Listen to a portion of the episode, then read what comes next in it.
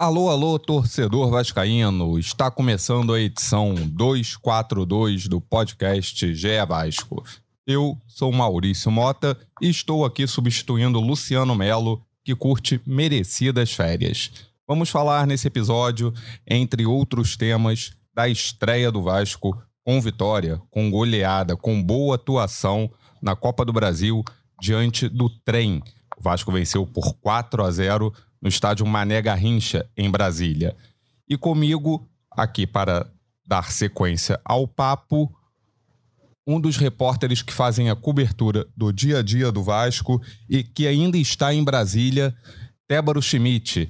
Fala comigo, Tébaro, quais suas primeiras impressões da estreia do Vasco na Copa do Brasil?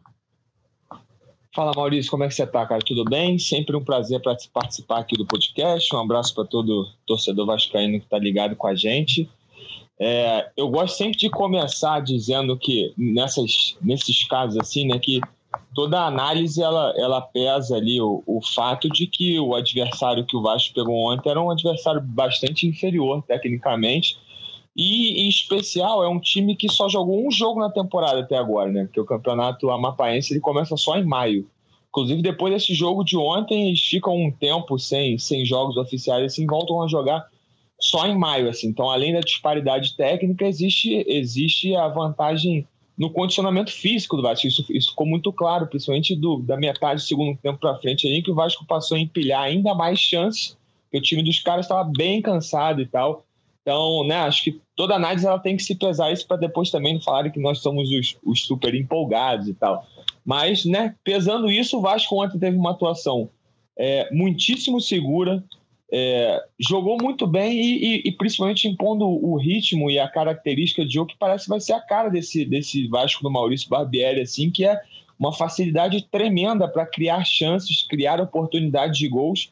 Ontem, ao todo, foram 32, né? E aí, por outro lado, também tem um lado negativo que o Vasco está aproveitando pouco essas chances. Ontem foi um festival de, de gols perdidos, podia ter saído do Mané Garrincha com uma goleada histórica. Mas vamos falar bastante desse jogo que o Vasco teve uma.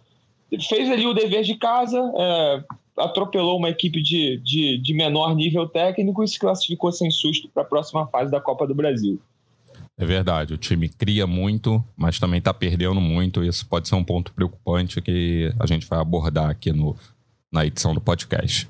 Com a gente aqui também, representante do Vasco no projeto A Voz da Torcida, do canal Portão 9 no YouTube, João Mirante. João, o que, que você achou da, da estreia do Vasco contra o bicampeão do campeonato amapaense? Fala Maurício, fala Tébaro, torcedor vascaíno. É, acho que o, que o Tébaro resumiu bem, era um adversário muito frágil, mas o Vasco foi lá e fez sua parte. Né? Se a gente é, olhar para temporadas recentes do Vasco, a gente vai ver que tivemos em vários momentos dificuldades nessas fases iniciais da Copa do Brasil, jogando contra times aí é, da qualidade do trem. E ontem não, ontem o Vasco se impôs desde o primeiro minuto, é, foi uma tempestade de chances. Eu vi até uma, uma piada muito, muito bacana ali no troca de passes depois do jogo. O camarada falando que se o Pedro Raul fizesse todos os gols que ele perdeu, ele já estava empatando com o Roberto Dinamite ali na artilharia do Vasco da Gama histórica. Realmente perdeu muitos gols, mas não foi só ele. Egnaldo perdeu gol, Jair perdeu gol, Alex Teixeira perdeu gol, Peck perdeu gol. Praticamente todos os jogadores do time ali perderam gol. Miranda perdeu gol. Enfim, o Vasco teve um volume muito grande, muitos cruzamentos, é, é uma, é uma característica desse time também, mas cruzamentos bem pensados ali, a maioria deles, pelo menos. Enfim, o Vasco fez o que, que se espera que o clube grande faça nessa primeira fase da Copa do Brasil, atropelou, não tomou nenhum conhecimento do adversário e colocou essa classificação no bolso aí com tranquilidade. Nota muito positiva, né? Claro, a gente fica um pouco frustrado, porque eu acho que o Vasco podia realmente ter feito um placar histórico, mas o fato do Vascaíno ter sentado diante da TV com uma certa tranquilidade de que o Vasco passaria é, sem maiores sustos e que faria uma boa atuação, e é o que aconteceu. Enfim, acho que o time tem, tem evoluído, tem estado num bom caminho aí e tem dado curiosidade, ansiedade para o torcedor ver mais jogos, né? Acho que está todo mundo aí é, querendo ver mais do Vasco nessa temporada de 2023. É isso, João. Sinal de novos tempos para a torcida do Vasco. Com a gente aqui também, o produtor do esporte da Globo, Rafael Zarco, que vai falar com a gente aqui sobre a estreia do Vasco na Copa do Brasil, também sobre a possibilidade de uma contratação, um retorno. Zarco, o que, que você achou do jogo ontem, Zarco? Bem-vindo. Obrigado, Maurício. Um abraço para você, para o João, para o Tébaro, que deseja um bom retorno de Brasília.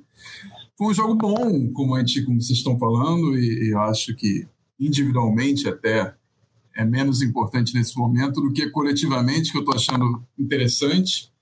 O trabalho do Barbieri, do Maurício, é, é, um time que, como ele falou, desde a apresentação, né, seria o tal protagonista dos jogos. Não é simples, é um time que está sendo montado praticamente do zero, né, com 11 contratações, mas é, existe também, obviamente, crescimento individual de alguns jogadores, mas vamos discutir mais aqui ao longo do, do nosso papo. Verdade. É, eu confesso que eu, eu não esperava tanta dificuldade, assim, quase nenhuma dificuldade do trem.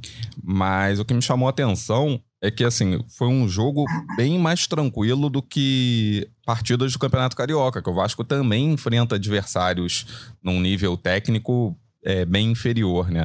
Mas tem essa questão que o Tébaro trouxe no destaque dele, né? O trem fez apenas a segunda partida dele na temporada, é, tinha jogado pela Copa Verde, foi eliminado na Copa Verde, então não dá muito para comparar com com o Vasco, que já vem jogando há, há mais tempo. E uma das novidades do, do Barbieri na, na escalação de ontem foi a entrada do, do atacante Eric Marcos, que jogou ali pela esquerda, entrou, entrou muito bom, entrou muito bem, é, mostrou personalidade, abriu o placar, fez o primeiro gol dele como, como profissional, jogador de 18 anos que vem ganhando espaço aí nessa, nessa temporada. É, o Barbieri tem apostado muito nele. É, Tébaro, a entrada do Eric Marcos como titular surpreendeu? O que, que você achou? E com certeza ele ganha pontos, mais pontos ainda, né, com o treinador, após a atuação de ontem. É, guardou um golaço ontem, né, cara? Primeiro gol dele como, como profissional. É, é, é, cara, foi, foi, foi uma certa surpresa, assim, mas a gente já esperava que o Barbieri fosse mexer nessa, nessa escalação. A gente até conversou, o João estava comigo na, na, na, live de pré-jogo, assim, assim que, assim que saiu a escalação. A gente já esperava porque o, o essa, é, nos últimos dois jogos, né, nos clássicos contra Fluminense e Botafogo, o Barbieri escalou ali uma trinca de volantes, né, que era o Barros, o Rodrigo e o Galarza, é, justamente por a, atuar contra equipes que gostam de ter a bola, né, equipes mais qualificadas, então era, uma, era um trio um pouquinho mais defensivo ali, e também não tinha o Jair, né? Porque o Jair estava tava se recuperando de uma lesão na coxa, enquanto o Botafogo também não pôde atuar por conta de inscrição no Campeonato Carioca.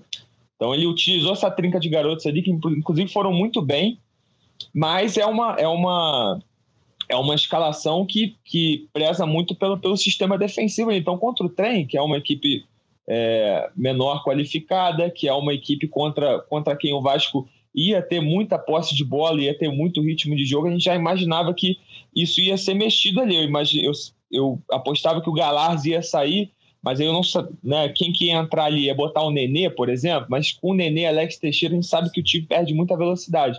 Então ele acabou recuando Alex Teixeira, tirando da ponta esquerda, botando o Alex no meio e colocando o Eric Marques ali na ponta esquerda. E aí o Eric, ele tem muito mérito por, por fazer o, o, gol que abre o placar, né, cara? Que é sempre o gol que tira um pouco do nervosismo ali. É, até o momento o Vasco já estava tava criando ali, já tinha perdido uns 5, 6 gols ali quando o Eric Marques rabisca o, o marcador ali pela. Dois marcadores, né? Invade a área e faz um, faz um golaço. Muita, muito da característica de jogo dele, cara. Imagino que o Barbieri tenha pedido isso para ele mesmo, ó, vai para cima. Tanto que o, o, lance do gol é isso, ele recebe, ele não pensa nem duas vezes, vai para cima do cara rabisca ali, solta uma, solta uma pancada de perna direita. É, é um menino de 18 anos, é, promessa da base do Vasco, e já dá para ver que o Barbieri vai apostar muito nele, assim, pelo menos né, enquanto o elenco tiver informação, assim, a gente não sabe se vai chegar, por exemplo, um outro ponta para disputar com ele, mas é um menino que foi levado lá para a pré-temporada na Flórida, nos Estados Unidos, né, para os amistosos contra Inter Miami e River Plate, certamente ganhou pontos dessa, depois dessa atuação de ontem. Acho que foi um dos melhores jogadores em campo. É, essa escalação, Maurício, só surpreende quem não acompanha o perfil João Almirante no Twitter, que ao longo da semana eu já tinha dado a escalação, e, e, pesando justamente isso que o Tébaro falou, pô. Você vai jogar contra o trem, com todo respeito, você não precisa botar três jogadores, três volantes ali. Solta um pouco mais o time. Eu sugeri a entrada do Eric Marques, que já vinha entrando bem nos jogos. Acho que na, no, nas primeiras aparições dele, ele estava tímido, estava ansioso, nervoso, sem confiança, mas com o passar dos jogos tem ganhado confiança e ontem mostrou isso, né? Pegou a bola ali e arrancou. Ele já no início do jogo, ele tinha feito uma jogada, um drible, um bom cruzamento para a área que o Jair perde de cabeça, mas aí ele fez um golaço e, e o gol para realmente abrir a porteira ali, dar uma tranquilidade no time. Bonito gol, driblando. Ele, você vê que ele dá uma cavadinha ali consciente para tirar do zagueiro, invadir a área e queimar firme para o gol. O Eric é mais um, um garoto aí de talento que vai despontando no Vasco da Gama. Ainda bem que o forno nunca para de produzir. É isso. E, João, eu queria ver com o, você. O Eric, até Oi, uma, pode uma falar. lembrança, eu acompanho a seleção até pouquíssimo tempo atrás, é, ele era convocado, teve umas três, quatro convocações do para sub-20, acho que também sub-17, eu não, não, tenho certeza, mas acho que também ele estava no, nos jogos que o Ramon fez recentemente, quando foi o Eric, ele foi até expulso contra acho que foi contra o Uruguai, se não me engano, foram dois amistosos que o Brasil fez com o Uruguai, com a Argentina e com o Azerbaijão, lembrei, foram três é, recentemente. Esse jogo ele é expulso, mas enfim, eu quero dizer com isso que ele era, sempre foi um cara, um, jogador promissor. Eu acho que é normal é, é, essa demora, às vezes, do cara uhum. ter algum destaque, mas é, ele, ele já era um jogador conhecido da base, né? já era uma promessa a, a, se prestar atenção. E é curioso, comentei isso outro dia, não, não, lembro se foi com o Luciano mesmo. Ele me lembra um pouquinho o início de, de carreira do, do Alex Teixeira, pela, jogando pela ponta esquerda, abrindo muito para o meio. O Alex às vezes jogava na direita também, mas, enfim, o tipo de, de jogador me parece um pouco o ponto que foi o Alex Teixeira no início da carreira. Eu acho que ele é um pouco mais veloz, cara, do que o Teixeira, mas é realmente em estilo assim é semelhante. É, aproveitando o gancho do Alex Teixeira, o João, com, com a volta do Jair ao time, o, é, o Jair não jogou os clássicos contra Fluminense e Botafogo, o Barbieri ele abriu mão da, da trinca de volantes, né? E isso mudou o posicionamento do Alex Teixeira. O que, que você achou da, da participação do Alex Teixeira nessa partida em comparação aos, aos clássicos? E o que, que você acha com a entrada do Jair? Vale manter o Alex Teixeira onde ele jogou ontem? O que, que, você, que, que você tem a dizer? É, então, é assim, eu acho que ele, ele, ele nos clássicos ele foi mais destacado, digamos assim, sobretudo contra o Botafogo, mas aí o Botafogo tinha toda a circunstância de ter um jogador a menos, dois jogadores a menos no segundo tempo, isso certamente é, facilita, mas eu, eu acho que é uma alternativa, sim. É, ontem o Alex não brilhou tanto, ele tem o cacuete mais de cair para o lado esquerdo, apesar de ser escalado ali na, na, faixa central. Ele busca muito jogo pelo lado esquerdo ali para fazer as triangulações, as participações. Ontem não conseguiu se destacar tanto, apesar de ter tido também a chance de, de fazer gol numa bola que ele invade a área ali e podia ter deixado para o Jair chutar, ao sim, invés dele chutar sim. meio sem ângulo ali, né? Com a perna direita. Jair estava mais uma... inteiro, né? o lance. Tava, tava totalmente inteiro para fazer o gol, mas aí o Alex, enfim, quis fazer o dele ali também. Mas acho que é um jogador que vem crescendo de produção na, na, nesses últimos jogos. O, o, Barbieri conseguiu acordar o Alex aí, né? Que no outro ano, no ano passado, é, contribuiu muito pouco, apesar dos históricos gols na batalha lá contra o Operário, Operário. aquela virada.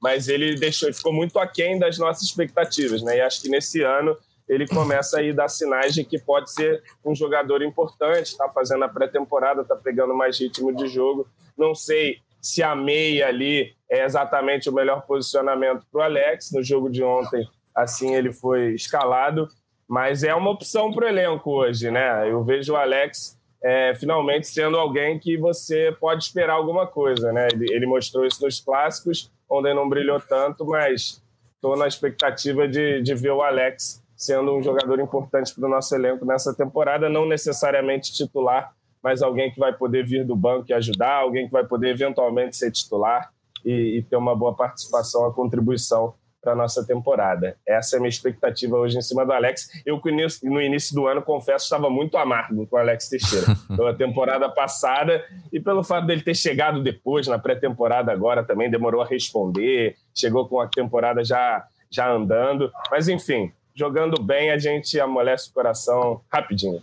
É, mas também jogando bem em fevereiro, né? Assim, é. Campeonato Carioca não. e primeiro jogo de Copa do Brasil, mas Claro. Mas também não, não, precisa, não precisamos não ser tão críticos. a corneta com a mesma força. Isso aí é essa volatilidade faz parte. Ah, o que tem o que tem me chamado muita atenção nesse, nesse início de temporada do Vasco são como, como vocês falaram, né? As jogadas aéreas. Né, que, que fazem parte do, do repertório desse time do Barbieri.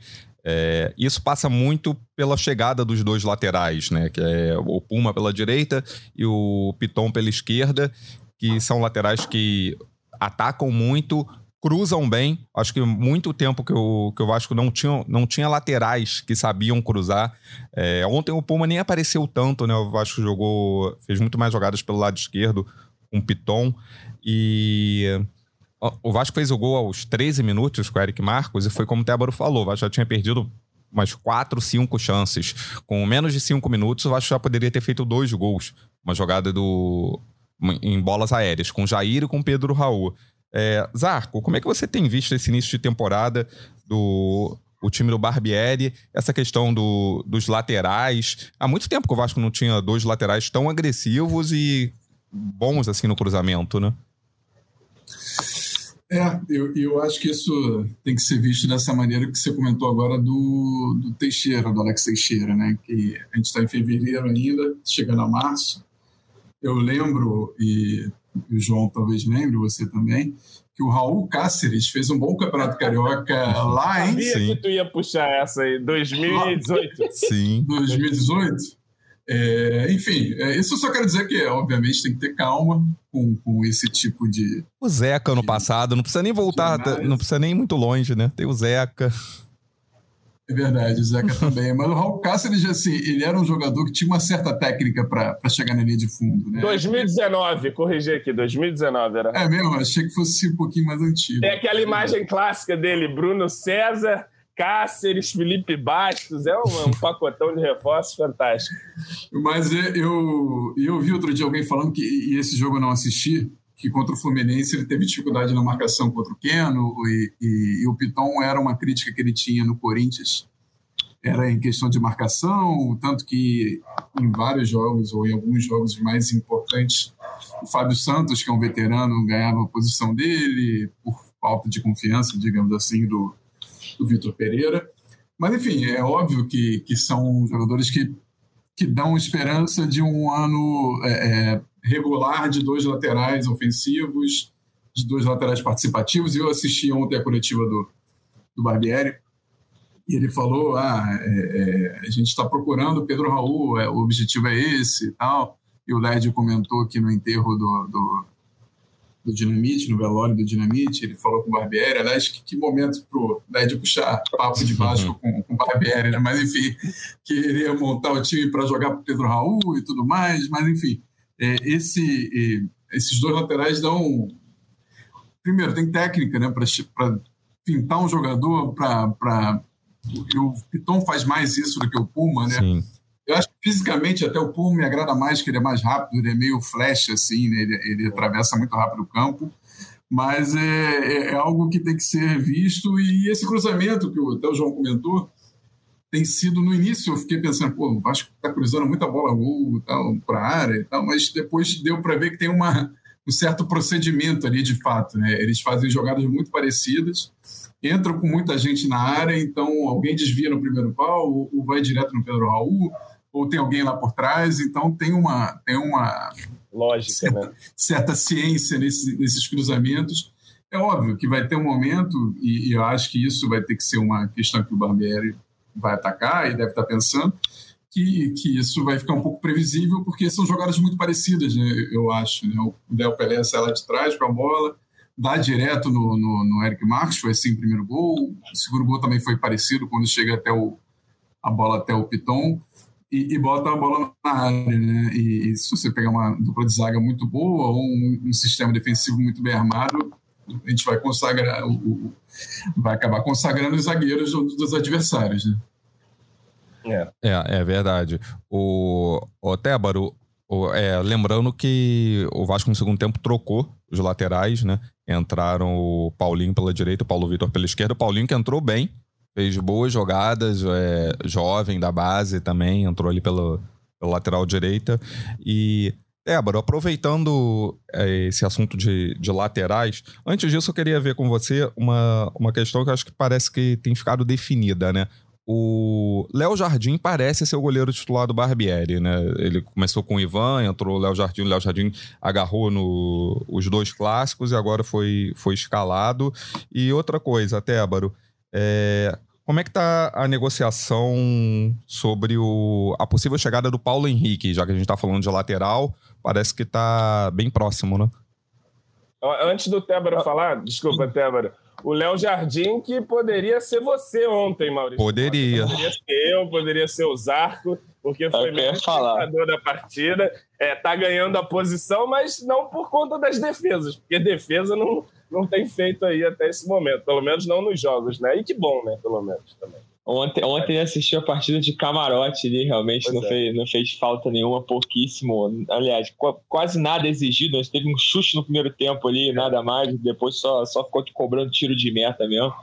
Mas é isso, o Léo começa a temporada como, como, como titular. A gente já havia falado até em outras edições do podcast, assim, que apesar de haver essa, essa discussão, né, Vasco hoje tem dois goleiros muito bons, assim, né? Tem dois goleiros muito bons para a posição, mas é, imaginava-se que o Léo ia sair um pouquinho na frente mesmo, por ser um jogador mais experiente.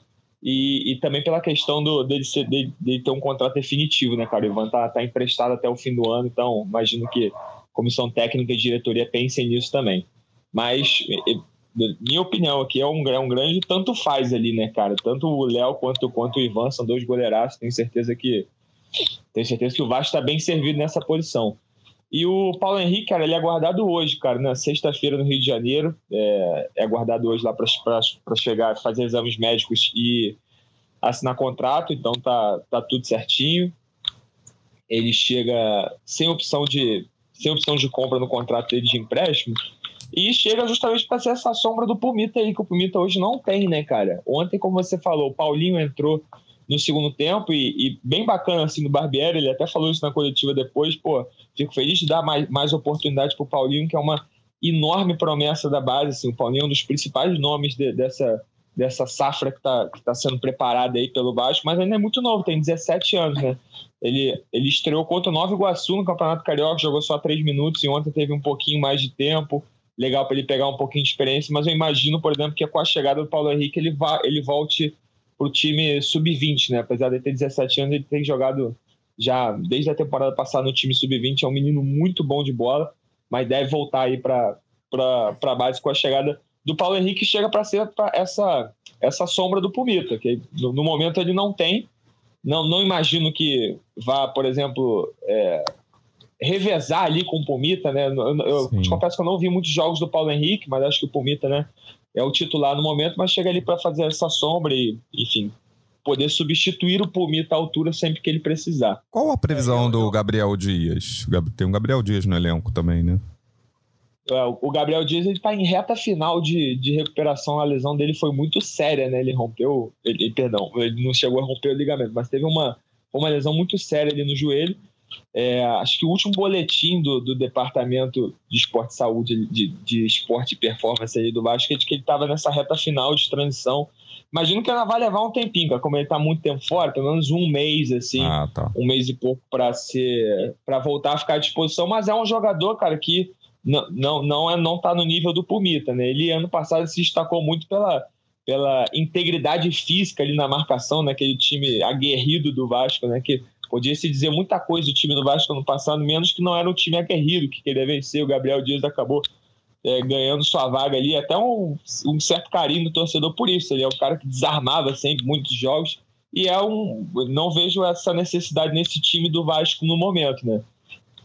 É, eu o vi. Gabriel Dias, Sim. O Gabriel Dias é um jogador que, se ele ficar no elenco, é para entrar ali no final de jogo, segurar uma bronca. É isso. Ele, ele, não casa em absolutamente nada com o estilo do Barbieri, né? De laterais que gostam da bola, que vão para ataque, que apoiam, que fazem cruzamentos. Não é o estilo do Gabriel Dias. Ele no Vasco, ele ia bem quando ele não cruzava o meio-campo, ficava para trás do meio-campo, só desarmando e só destruindo. É o jogo dele, é um jogo de destruição.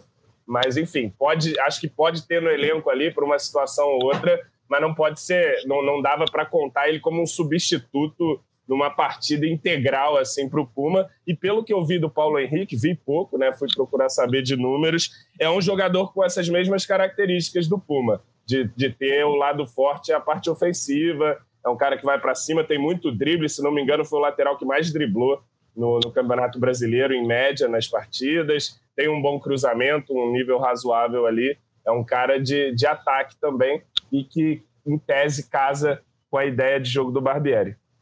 É, eu também não vi muito do, do Paulo Henrique, não, mas conversei com alguns a, amigos torcedores do Atlético e as respostas não foram muito animadoras, não. Ah, assim. não, mas o, o, atleticano viu três jogos desse rapaz é. aí no máximo. Ele veio do Juventude, né? Tem fez um bom, é, fez um campeonato, é, fez um campeonato regular. se foi, e se for igual o Léo Pelé também, pô, o Léo Pelé, torcedor é. de São Paulo, saiu. Eu vi um ou outro só lamentando, mas a maioria falando, ah, já vai tarde. E hoje é um dos principais destaques do Vasco aí, né? Léo Pelé, que na transmissão do jogo foi comparado ao Alaba pelo Luiz Carlos Júnior, né? Luiz Carlos Júnior falou é. que o Léo Pelé é, pode.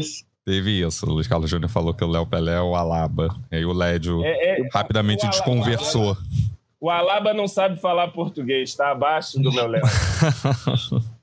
É, o Barbieri na coletiva falou que é o melhor, cravou que é o melhor zagueiro canhoto em atividade no Brasil. Léo Pelé. E João assina embaixo. Eu diria do mundo. mas, mas no Brasil tá bom. Deixa o professor dar essa moral aí. É. Agora, é, um, mudar aqui um pouco o tópico. Ah, só complementando, a gente falou de goleiros, né? O Léo Jardim e o Ivan. O Thiago Rodrigues está de saída né, do Vasco, ao que parece, está acertando com vitória. Então deve, deve disputar mais uma Série B, é, dessa vez pelo Vitória. Então não fará mais parte do, do elenco do Vasco. O terceiro goleiro do Vasco passa a ser o House. É, o Vasco. Do Léo Pelé, Fala. Estou só lembrando que ele tem essa característica de sair para o jogo, né? Ontem, ontem isso ficou claro de novo e tudo mais. É, a única coisa que me preocupa nesse tipo de zagueiro que tem sido comum no futebol brasileiro e futebol mundial, né? Formar.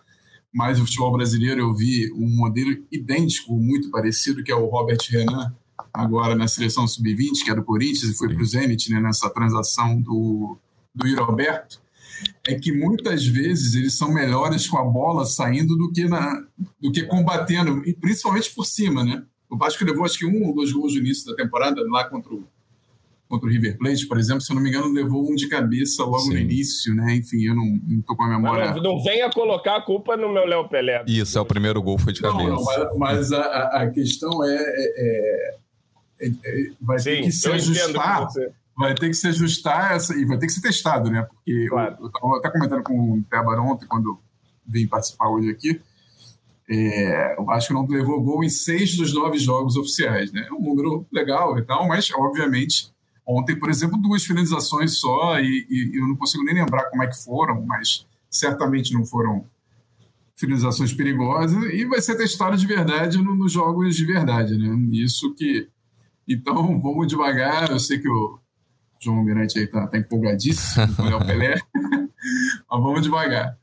Cara, mas tem uma coisa do Léo, desde que ele veio, né? Eu vi uma cornetada, ele Ele tem que ganhar de cabeça, ele tem que começar a agradar por isso também, ganhar de cabeça, é. assim, do, do cara. Mas, mas, mas, eu via, eu via é, uma certa divisão na torcida do São Paulo, mas eu, eu tinha para mim assim também. Camarada foi dois anos titular da zaga do São Paulo é óbvio que ele vai jogar aqui no Vasco. No Vasco ele joga. vai subir o nível que a gente tem recente, assim. E acho que ele vem uhum. fazendo isso. Evidentemente, não foi testado nessa, nessa questão do combate tanto assim. Teve o jogo contra o Fluminense de maior teste e acho até que ele foi bem defensivamente contra o Fluminense também, além da, de ir com a bola no pé. Mas é uma amostragem muito curta, é óbvio que a gente precisa de uma amostragem maior. Mas o Léo, quando o Vasco tem a bola, ele já tem sido um jogador muito importante. Se você reparar nos dois primeiros gols do Vasco, são duas aceleradas dele. Ele, ele tem essa característica de dar o passe rápido, de botar os, os companheiros em vantagem já no campo de ataque. E nessa a gente conseguiu ali os dois primeiros gols. Claro, a é. primeira uma jogada individual do Eric, mas a segunda é uma acelerada do Léo que encontra vantagem ali. Agora, você imagina esse lance não quero. Contra o Flamengo, o Everton Ribeiro se antecipa, dá no Gabigol, que dá é. no 1x0 Flamengo. Então. Obviamente, estou falando isso, é, um, é, uma jogada que vai ficar muito previsível. Né? Todo mundo sabe é. que o Léo está saindo. E, o Marquinhos na seleção brasileira fazia muito isso. Enfim, os, os Mas, grandes zagueiros saem muito bem com a bola. Né? É o Léo tem essa vantagem. Zarco. Todo mundo sabia para onde ia sair o drible do Felipe. e ninguém pegava. Dando. Mas assim, tem isso, e eu já falei isso no Twitter também. Uma hora o Léo vai errar. Galera, calma, ele vai errar, ele vai perder a bola e, e vai dar o gol dos caras. E eu vou estar tá lá para passar um pano. Uma vez, duas. É... se passar muito disso, é claro, começa a corneta. Mas uma vai acontecer, isso eu já estou preparado. Acontece. É, é o e... risco, é o risco de quem ousa também. E também, é, aproveitando aqui, é, o, como a gente falou anteriormente, o Vasco venceu, venceu bem, 4 a 0 é, Poderia, sem, sem demagogia, poderia ter sido 7, 8, porque o Vasco criou muito. E isso pode ser um pouco preocupante, né? Porque o time tem criado muito e desperdiçado muitos gols. É, o Pedro Raul fez o segundo gol, um gol que também não dava para ele perder, né? Aquele, aquele segundo gol, o Piton é. cruzou, ele só, ele, ele só perderia aquele gol se ele não fosse na bola. Já que ele chegou na bola, ele, ele fez o gol de peito, ok. Mas o Pedro Raul perdeu pelo menos umas quatro, cinco chances.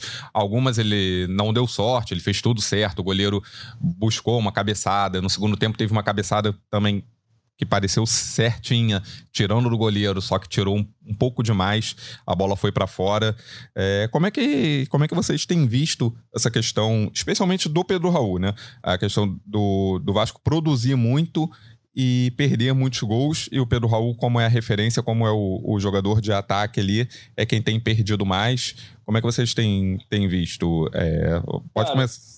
O, o, o, que me, o que me preocupa nesse, nessa, nessa, nessa questão do Pedro Raul é como isso parece afetar ele, sabe? Porque eu até escrevi isso no Twitter ontem, durante o jogo, assim, acho que não é nem algo que para causar enorme preocupação, assim, o, tanto gol perdido. Realmente ele, ele tem que chamar atenção por esses gols perdidos, mas, cara, acho que é início de temporada. Pô, ontem contra o trem, que é uma equipe de, de, de, nível inferior, chega um momento que o nível de, de concentração ali baixa mesmo, né? Porque o jogo parece estar tão fácil ali, enfim, o cara não capricha da mesma maneira que ele, foi, que ele iria caprichar num, num clássico, por exemplo. Então, eu acho que o fato de perder tantos gols, é, beleza, tem que puxar a orelha dele, mas não é, é um motivo para causar tanta preocupação assim. Acho que causa mais preocupação a, ma a, maneira como isso parece afetar ele. Ontem ficou isso muito claro, assim, durante o jogo. Cada gol que ele perdia, ele ficava desesperado e batia no chão. E, e isso já tinha ficado claro lá no, nos amistosos nos Estados Unidos, que contra o River Plate ele perde um gol de cabeça. E aí você tá ali na pré-temporada, ninguém tá nem cobrando nada disso dele. ele dá uma entrevista coletiva antes do, do amistoso contra o Inter, falando que, pô, que se cobra muito, que quer fazer logo esse primeiro gol com a camisa do baixo para tirar esse peso, sabe?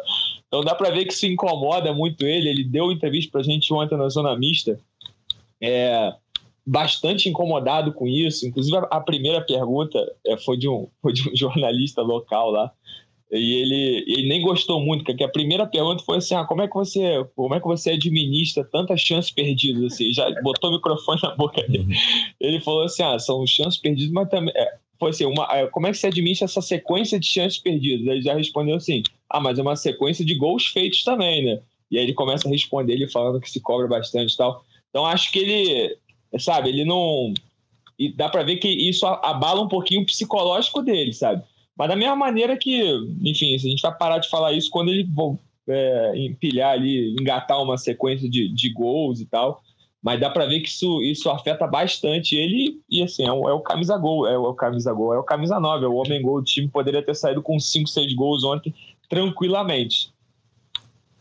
É, ele foi muito. Ele teve uma passagem muito boa pelo Goiás, né? Foi vice-artilheiro do, do Campeonato Brasileiro do ano passado, mas não foi tão bem quando jogou, quando jogou pelo Botafogo, né? Então talvez essa, essa cobrança que ele se faz é, pode ser por isso, pode ser para tentar. Assim, ele deve em um clube assim de, de maior camisa, né? Maior expressão. Foi bem no Goiás. Pode ser isso. O que, que, que você acha, Zarco, João? Vai, eu, eu acho que, que ele tem, nesse momento, ele tem uma vantagem, que o Ignaldo também não está conseguindo fazer gol, né? Ele não tem sombra. É, ele não tem sombra. Tá, tá, chutando de tudo que é lado também. Ele tem um bom chute que ele coloca bem a bola, mas não está conseguindo fazer o golzinho dele. E, e o Ignaldo, acho que acho que tem outro estilo né, em relação ao Pedro Raul, né? Até pelo tamanho, né? diferença de, de mobilidade, tudo.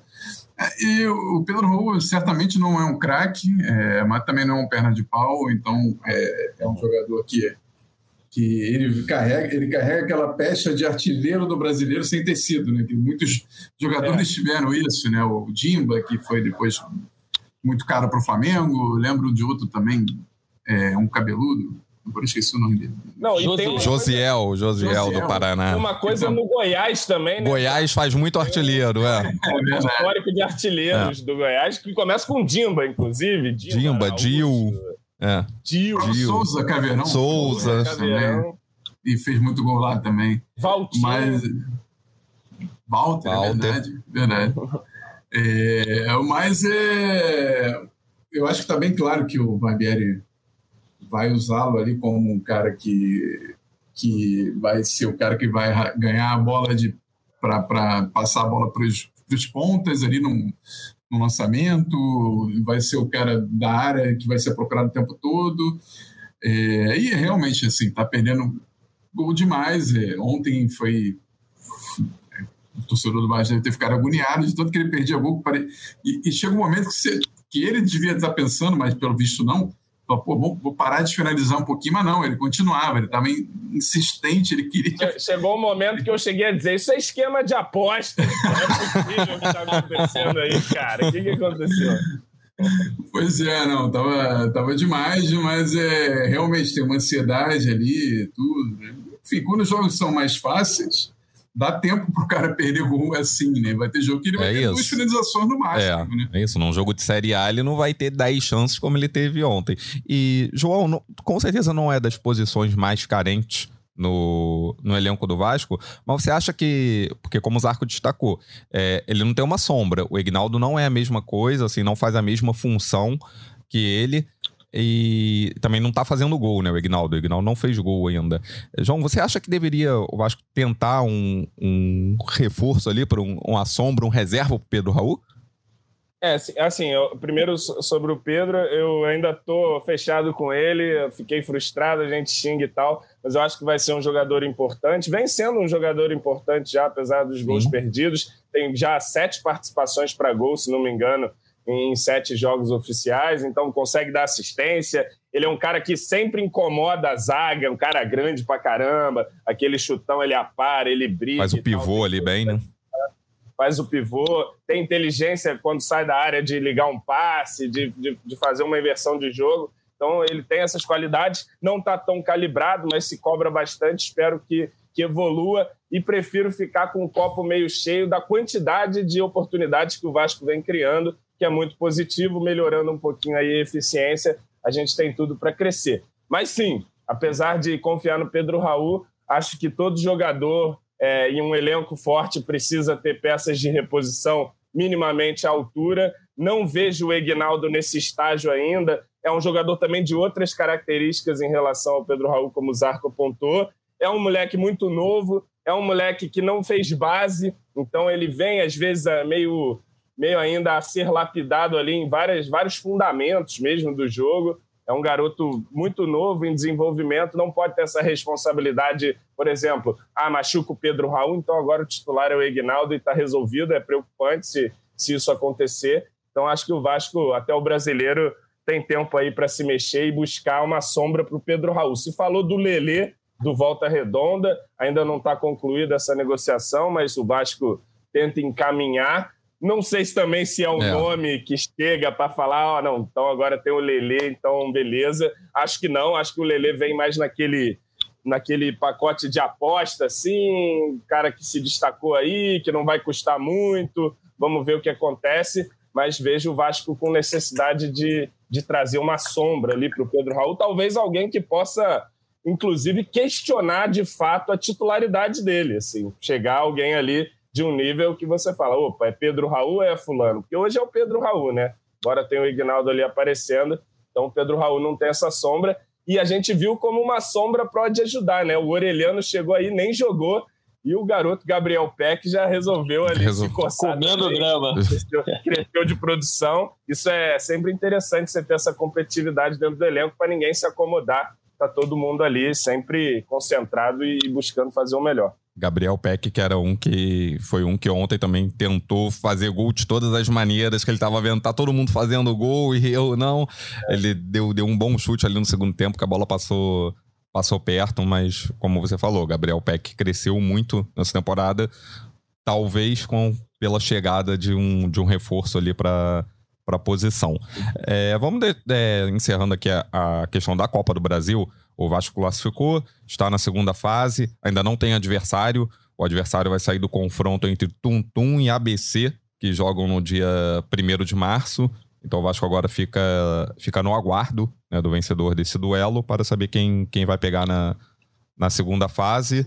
E hum, agora vamos aproveitar aqui o, principalmente a presença do Zarco né, e também com, com o Tébaro para falar sobre uma questão que pipocou muito no, nas últimas horas, né? É a questão da possível volta do Andrei. O Andrei, que saiu do Vasco agora no, no início desse ano, disputou o Sul-Americano Sub-20, foi capitão dos grandes jogadores, artilheiro, é, chamou muita atenção, mas não conseguiu é, é, é ser inscrito pelo Chelsea, né? Porque não, por ele não tinha pontuação. Lá no campeonato inglês é, é, meio diferente. Então, no campeonato inglês, você tem que ter uma pontuação necessária, partidas importantes. E como o Andrei é, nunca nem disputou uma Série A, ele veio só da Série B, ele não conseguiu é, essa pontuação necessária para poder ser inscrito pelo Chelsea. E o Chelsea está disposto a emprestá-lo para o futebol brasileiro. Ele esteve muito próximo até do, do Palmeiras, né? Só que o Palmeiras não aceitou algumas imposições do Chelsea. Entre essas imposições seriam liberar o Andrei para o Mundial Sub-20, que vai acontecer no meio do ano, e um contrato até junho. Em junho, o Chelsea pode, é, poder pedir o Andrei de volta. E o Palmeiras desistiu do negócio. E aí o Vasco passou a ser um postulante para ter o, o retorno do Andrei. Zarco, como é que está essa negociação? O que, que você tem a, a dizer aí para gente sobre a possível volta do André ao Vasco? Bom, é, eu acho que no mínimo, e por enquanto não dá para avançar muito nesse, nessas afirmativas, porque a gente viu gente emocionada demais aí, já dizendo que ele estava no Palmeiras e tudo, e, e, não é, as coisas mudam muito rápido, né? É, mas, no mínimo, o Vasco deu uma tumultuada numa coisa que ia reforçar um rival. Hum, tudo bem que não é um rival, o Vasco não está à altura do Palmeiras, né? nem um pouco, é, hoje em dia, e há muito tempo. Mas é, a chance dele para o Palmeiras era bem grande, é, existia acerto ali com os empresários, enfim. E o Andrei trabalha hoje em dia com um dos empresários mais poderosos do futebol brasileiro, o Bertolucci, que e manda e desmanda no Flamengo, no Palmeiras também tem ótima relação, no Vasco também estava é, tendo um bom, bom contato ali e tudo mais. Não sei se agora não é. tanto, mas é, o Vasco viu e, e, acho que existiu aí uma pressão que certamente chegou aos ouvidos aí de Paulo Brax e companhia, de vai deixar, aquele tipo de coisa, vai deixar o garoto aí pro, pro para o Palmeiras e vai pegar é, segundo jogo, vai pegar o Vasco, tudo. Enfim, houve ali uma movimentação que, que, que o Vasco não foi de bobo também na história, né? É, de fato tinha um, uma, uma coisa, uma cláusula válida em contrato para o Vasco ser notificado, né? Até porque a notificação só pode existir antes de alguma coisa ser fechada, né? não adianta uhum, se notificar é. depois que o cara já está vendido. Né? Mas eu, e aí agora eu acho que a grande questão, e, e a gente estava, o Tébaro certamente está mais em cima do que eu, eu estava acompanhando muito o Andrei lá no Sul-Americano. E antes de tudo é bom, bom dizer, né? o Andrei para mim é um fenômeno, um, para mim faz muito tempo que eu não vejo um jogador é, se mostrar dessa maneira. Ele é um volante, um primeiro, primeiro homem de meio de campo que é tão decisivo quanto um atacante, e isso é impressionante, assim, um cara que determina o jogo, capaz de pegar a bola no pé do goleiro e levar até outra área, tocando, tabelando, com muita força, muita personalidade e com a presença de área incrível, assim, eu vi algumas pessoas falando do Casimiro, acho que ele tem mais presença de área do que o Casimiro e, pelo amor de Deus, não estou ainda comparando com o Casimiro, porque o Casimiro, para mim, é o maior meio camisa 5, eu ouvi ontem algumas pessoas falando sobre isso, que foi aniversário dele. Ele é o maior camisa 5 que eu vi, né? Eu tenho 40 anos, o Mauro Silva foi um grande jogador, mas não tinha um, um décimo da técnica que tem o Casimiro. Não mas viu o Luizinho. Quintanilha em campo, Rafael. Foi muito bom também, mas não, não, não, se compara. É, mas o, o Andrei, e como o Paulo Brax disse lá informalmente na coletiva lá que foi essa semana, né? Se fosse por um jogo já daria, já seria bom. Mas é óbvio, e eu vi o Glédio pontuando isso ontem na transmissão, né? É, depende quanto o Vasco vai pagar para o Chelsea, se é que vai pagar, né? Também porque eu acho que é um acordo tão curto que eu acho que pode ser na camaradagem, já que eles levaram tão barato, podiam emprestar baratinho também né? e tudo mais. Mas é, é, óbvio que se você puder contar com um jogador desse nível e acho que as contas, a conta é mais ou menos essa, né? Por três meses, se eu não me engano, é, vai ser isso. E, e, pelas informações que eu tenho, aí, antes do Mundial, vai ter um período de treino ali em abril, preparatório. E aí, se o Vasco perder para o período de treino, por exemplo, e ainda para o Mundial. Aí é um jogo mesmo. É, é realmente um jogo mesmo, pois é. Mas é, agora acho que é uma questão de se acertar com, com o próprio Andrei, né, é, que teve, que está lá esperando, o Tébora pode falar melhor sobre isso, é, uns ajustes financeiros que o Vasco lhe deve em relação à venda, né? É, mas eu acho que agora o André está com poucas opções, né? Porque ou ele vai para um mercado bem alternativo ali, porque a maioria dos, dos mercados, dos grandes mercados de, é, da Europa estão fechados, né? Está fechado. É, ou ele vai para o Vasco. Né? Não me parece que outro clube vai aceitar essas condições. Mas ah, e tem uma coisa interessante nesse retorno, possível retorno, eu não sei se vai acontecer. É, é, eu acho que hoje dá para dá para se esperar que isso aconteça. É talvez seja arriscado falar em tendência, mas eu acho que se constrói aí. Mas o que eu acho que pode ser interessante é também fazer uma certa despedida para o André, né? porque ele jogou muito no ano passado e, e, não teve tempo ali de pegar uma coisa que, que, que realmente, né? Pegar, sei lá, de repente ele joga aí as finais do Carioca com o Vasco, de repente ele uhum. se despede no meio do, do, do, ano fazendo uma boa campanha e deixa ali um, um, uma marca diferente da que, da que ele tinha, da, da que ele tinha saído, né? Mas, assim, é, é uma questão de de custo-benefício, o benefício é enorme, né? O custo uhum. que tem que ver. É, eu acho que a gente tem que saber isso, né? Acho que espero, como o Zarco disse, que o Chelsea, porra, fazer uma camaradagem aí, já levou o menino numa pechincha. Vai pegar ele no meio do ano de volta. Pô, faz um bem bolado ali, empresta o time que formou o garoto, né? Tá aí. E acho que seria interessante também pro lado do Vasco, no sentido de ganhar tempo para você também reforçar essa posição, que é uma posição que o Vasco precisa de reforço, de nível, é, é, difícil, claro, você não vai achar um jogador do nível do Andrei, do potencial que tem o Andrei, mas dá para achar bons jogadores. E com o Andrei voltando, você vai ter um pouco mais de tempo, né? Vai reduz um pouco a urgência ali, você pode pensar um pouco melhor no mercado para fazer uma tacada certeira e substituí-lo quando ele, quando ele se for. Mas eu gostaria muito, cara. Agora, já desde que veio essa notícia, eu já estou imaginando aqui o meio Andrei, Jair e Marlon, e já vejo ali que um, trinca. muito interessante com capacidade de, de ir bem nas finais do Carioca. Ele vai ajudar nessas fases da Copa do Brasil. E, se não me engano, pelas minhas contas, jogaria uns oito jogos do Campeonato Brasileiro. É uma quantidade até bacana, razoável de, de partidas aí. Não sei se chega a oito, mas certamente ali algumas partidas iniciais do brasileiro o André estaria à disposição. É, vamos aguardar aí para ver o que, que rola. É uma questão que também ontem, teria ontem, que ver. Só rapidinho, ontem, depois da, da coletiva ali do, do Barbieri, eu consegui trocar meia dúzia de palavras com o Brax ali, né? E aí perguntei essa questão do, do Andrés, tem alguma novidade? É mais ou menos isso que a gente sabe. Ele resumiu, enfim, falando que a gente basicamente já sabia que ele estava aguardando essa notificação do Chelsea. Realmente, a partir do momento que o Chelsea notifica ele, ele abre uma negociação. E eu perguntei, tá, mas e os próximos passos, assim, expectativa de haver uma reunião em breve, ele só falou assim, ah, reunião sempre tem, eu só parei de trabalhar enquanto a bola estava rolando ali, deu uma risadinha e saiu, né?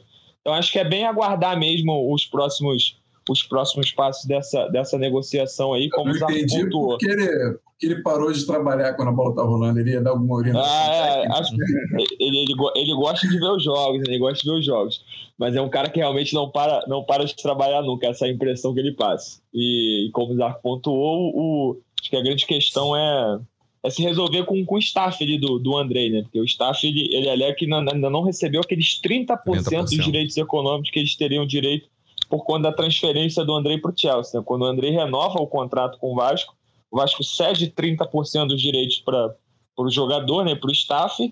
Então, no partir do momento que o Chelsea paga pela transferência, 30% deveriam ir para para esse, esse staff e eles alegam que isso ainda não foi pago, né? tem Mas uma é, porcentagem eu, de comissão do negócio também. O que eu queria entender, vocês que são repórteres, que estão aí nessas coisas de negócio, por que, que o Chelsea não paga direto 30% pro, não é assim que funciona? Não, o repasse, o, o repasse o é Vasco clube. tem que repassar.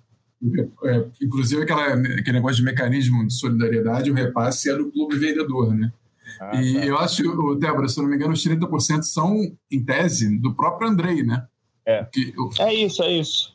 É, não, é, eu é, pode ser que ele tenha o acordo dele lá com os, com os representantes. Não, é, eu digo que tipo, não, não, não, não é o.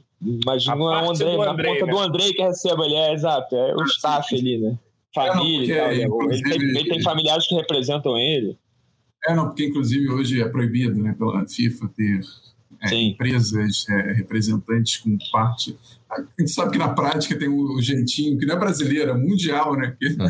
os caras levam é, é, extra, extra contratos assim, né? Mas enfim, é, é, essa renovação é curiosa, né, Débora? Porque é, ele pareceu que foi os caras botaram o Vasco na parede e falaram, ó, ou renova assim, e pela venda que a gente vai, vai determinar, né, por um valor bem abaixo, é, ou, ou não tem negócio, ou ele sai de graça. Né? E, e assim, e, e o Vasco ficou contra a parede mesmo, não sei aonde, aonde erraram é, nesse processo todo, né? Teria que ter um, uma informação mais.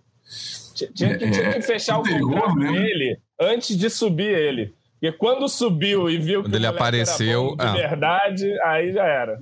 Então, eu lembro que eu, até, cheguei até a comentar contigo isso, João, se eu não me engano. É, é, eu soube que o Zé Ricardo queria usar ele muito ele, é. no início do ano passado. E aí falaram, ó, dá uma segurada que, que ele ficou um tempo, é. Não tem contrato. É, não conseguiu um renovar com ele ainda e, e, e, se botar esse moleque para jogar, todo mundo quer e tudo, enfim. Mas chegou um não, e aí, e aí, e aí criou... nada, né? E aí, e aí criou-se uma situação que foi o seguinte: se demorasse um pouquinho mais para subir o André, o Vasco provavelmente não subia, né? Então, Sim. o André já chega assumindo, já assumindo ali a vaga de volante titular e joga uma barbaridade. Foi o grande jogador da Série B. Com oito ah. gols. Exatamente. Então, se demorasse um pouquinho ali, talvez o Vasco já subiu no limite. Sim. Se demorasse é. umas duas, três, quatro rodadas ali, a cara corria o risco do Vasco não subir. Então, realmente, é uma situação muito difícil, né? É. Verdade. E é, tem o, Vasco, que... o Vasco ficou totalmente na mão deles para. Ficou refém. Sem força Exatamente. na negociação pra, com o André, né? Enfim. Eu acho só que, pô, muito baixo o valor, né? Se foi por 12,5 mesmo que dizem, podia. Acho que os próprios representantes do André podiam conseguir coisa melhor, coisa maior ali para ele no, no, no, no, próprio Chelsea ou de outros clubes da Europa ali. Acho que se vendesse depois do Sul-Americano ia vender por muito mais, né? Porra, não, o Chelsea que deve estar tá esfregando as mãos, né? Já comprou o cara baratinho, já sabe que ele está valendo muito mais agora. É, ele, ele, mais. Foi o, ele, era, ele é o mais novo e foi o mais barato que saiu nessa leva de volantes aí brasileiros que saíram. E eu acho que ele é bem superior ao João Gomes e é superior ao Danilo, né? Eu também acho. O tempo vai mostrar, mas eu acho que ele é melhor que eu os também acho.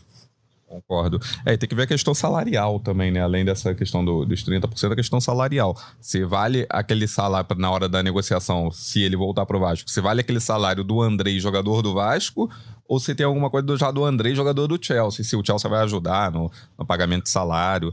Isso tudo também tem que, tem que ser visto. É, antes de encerrar. Tá Chelsea não tá com cara nenhuma de querer ajudar. De ajudar, né? Cara. É. O Chelsea está totalmente na dele não. ali para mim. Vamos ver. É. É, antes de encerrar, eu tinha falado aqui que tinha terminado o papo Copa do Brasil, só que eu esqueci de fazer uma pergunta pro, pro João, que é hum. referente ao, ao jogo. João, o gol do Nenê ontem foi o mais bonito dele pelo Vasco? Ah, boa, até eu senti falta de falar. Não podia passar em branco o vovô, né? Pô. Pois é, eu acho que o, que o Barbieri ele administrou bem essa situação. Eu até falei num tweet, acho que é um dos pontos positivos do trabalho do Barbieri nesse início, é administrar essa situação do Nenê, que nem sempre é fácil. É, colocou ele no banco, tem utilizado ele ali nos finais da partida, no segundo tempo, que eu acho que é uma forma você pensar o Nenê, ah, vai ficar no elenco. Acho que seria uma das melhores formas de usar ele, colocando ele ali já num, num período final de jogo. É um cara que tecnicamente ainda pode acrescentar. E ontem ele provou isso, né? Com as beiras dos 42 anos, a beira de se aposentar aí na, com a camisa do Vasco, fez um dos gols mais bonitos dele aqui com, pelo, pelo Vasco, né? Um golaço ali. O goleirinho estava um pouquinho adiantado, mas fazer o quê? O velho viu bem, meteu a bola de cobertura ali no ângulo lindo gol, saiu feliz ali. O clima parece estar tá bom para ele também. Ele não está, é, pelo menos, transparecendo nenhum tipo de incômodo com estar tá no banco ou não. Acho que também está entendendo que o tempo está passando para ele finalmente e, e, participou bem ali. E no final foi tietado pelo time inteiro do, do trem lá, todo mundo batendo foto com ele. Já tinha sido antes do jogo as crianças batendo foto, depois os jogadores batendo foto. E eu até falei ontem os tuiteiros não estão com o velho, mas o velho tem o povo ao lado dele e não tem jeito, né? Tá aí, fez mais um gol com a camisa do Vasco. Não sei quantos gols ele tem nesse século, mas é um dos nossos principais artilheiros aí nesse século e, e de mim sempre terá respeito, embora eu acho que já passou o tempo também do vovô tá na hora dele, dele virar dirigente aí do Vasco da Gama. Bota o pilha aí. Ele e Léo Matos ali, a dupla de dirigentes e jogadores do Vasco. Ele ficou tão se feliz for, que ele até abriu mão do pênalti. Né? aposentados né? para a diretoria, daqui a pouco tá perdido também. É, Ex-BBB, se o Vasco for botando todos os aposentados para dire, a direção ali no futebol, daqui a pouco tá que nem ex-BBB é. que vem morar no Rio de Janeiro, né? Tá cheio pois pra caramba. É. Não, mas o Nenê, pô, o Nenê tem o network dele ali, os amigos estrangeiros. Ele seria um dirigente ali, acho interessante, viu? Dá, dá umas camisas. É amigo do Neymar, ali. pô. Amigo do Neymar, enfim, ele, tem, ele é bem relacionado do nosso. Até porque tá o quê? 60 anos no futebol. Aí. O cara conhece todo mundo, cara. Tem jeito. Ele ficou tão feliz ontem que ele até abriu mão do pênalti no final, pô. Tá vendo? Né? Deixou, deixou ali o é. pênalti pro, pro Jair. O Jair. É. Então, amigos, vamos, vamos é, encerrando aqui esse episódio 242. O papo tá bom, mas a gente não pode esticar tanto porque o Tébaro tem, tem voo para pegar. O Tébaro tá voltando ao, ao Rio. Daqui a pouquinho, né? Já, já, então tá na correria. Então, Tébaro, começando com você, seu, seu destaque final. Obrigado pela presença, amigo. Valeu, Maurício. Um abraço para o João, para o Zarco, para todo mundo ligado no podcast. Vou correr aqui arrumar minhas malas para não perder esse voo de volta para o Rio. Minha mulher está com saudade de mim. E é isso, cara. Acho que, né, resumindo aqui, Vasco fez o que dele se esperava, fez o deverzinho de casa, perdeu muito gol, é verdade, mas criou muitas chances. A gente só está falando aqui que o Vasco perdeu muito gol porque criou muitas chances. Então, é só corrigir um pouco essa pontaria aí que a gente poderia aqui estar tá tratando de uma de uma análise aqui sem qualquer tipo de, de corneta, né? Só elogios. Vamos esperar essa segunda fase, mas estou gostando bastante do que o Vasco vem apresentando até aqui na temporada. Um abraço e até a próxima. Valeu, Tébaro. Obrigado. Lembrando que o Vasco volta a jogar na próxima segunda-feira contra o Boa Vista, em São Januário, às 19h30, pelo Campeonato Carioca. João, seu destaque final nesse episódio. É isso, um abraço Maurício, um abraço Tébora, um abraço Zarco. É, boa vitória do Vasco. Agora já volta as baterias para o Campeonato Carioca. Segunda-feira, jogo com Boa Vista. Expectativa de, de boa vitória do Vasco conseguindo aí dar uma encaminhada na sua classificação para a fase final. E hoje fico no aguardo do repórter Rafael Zarco trazer a boa aí o retorno de Andrei Santos. Ele que levou Andrei Santos do Vasco, vai trazer de volta. Estou aqui esperando. Vai devolver, né? Zarco, obrigado pela presença. Portas estão abertas. Volte sempre. Valeu, Maurício, obrigado. Um abraço para o João, para o Tébaro, bom retorno. E, e vou acrescentar para o João um, um dado para ele usar aí em defesa do Nenê um dos melhores times da América do Sul é o Independente Del Valle, que vai jogar contra o Flamengo. Começa da ideia, não, hein, cara. E tem um jogador chamado Christian Perellano, que tem 41 anos. Só que ele é seis meses mais novo que o Nenê. Mas, enfim, é, é, é, é, é um jogador interessante se, se ver em campo e ele corre muito mais que o Nenê, que ele percorre muito mais, mais o campo, ele é uma espécie de primeiro homem, mas pode usar isso aí quando daqui para frente para defender o Nenê. um abraço para todo mundo. essa informação aí, na verdade, Zarco, senão vão renovar mesmo com o homem, não vai ter jeito. Mas enfim, vamos ver.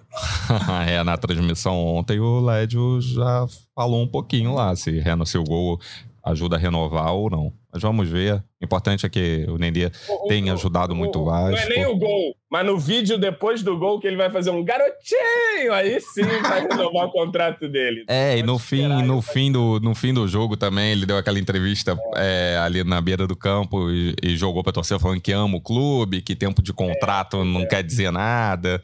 Também, Nenê também é um, é um grande personagem e também muito bem marqueteiro, né? Ele sabe, sabe como se promover. Mas é isso, amigos. É, obrigado, obrigado pela presença, Zarco, João, Tébaro. Torcedor Vascaíno, obrigado pela audiência. Continue nos acompanhando. Estamos em todos os agregadores de áudio, no Globoplay e também no ge.globo barra. Chegando ao final aqui do episódio 242. Obrigado, amigos. Valeu. Vai o Juninho na cobrança da falta.